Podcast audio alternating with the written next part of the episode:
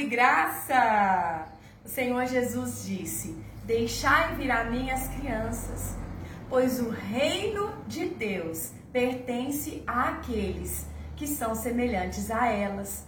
Lucas 18, 16. Ao mesmo tempo que a palavra de Deus nos motiva a sermos maduros e a crescermos espiritualmente, a palavra de Deus também nos ensina que devemos ser como crianças.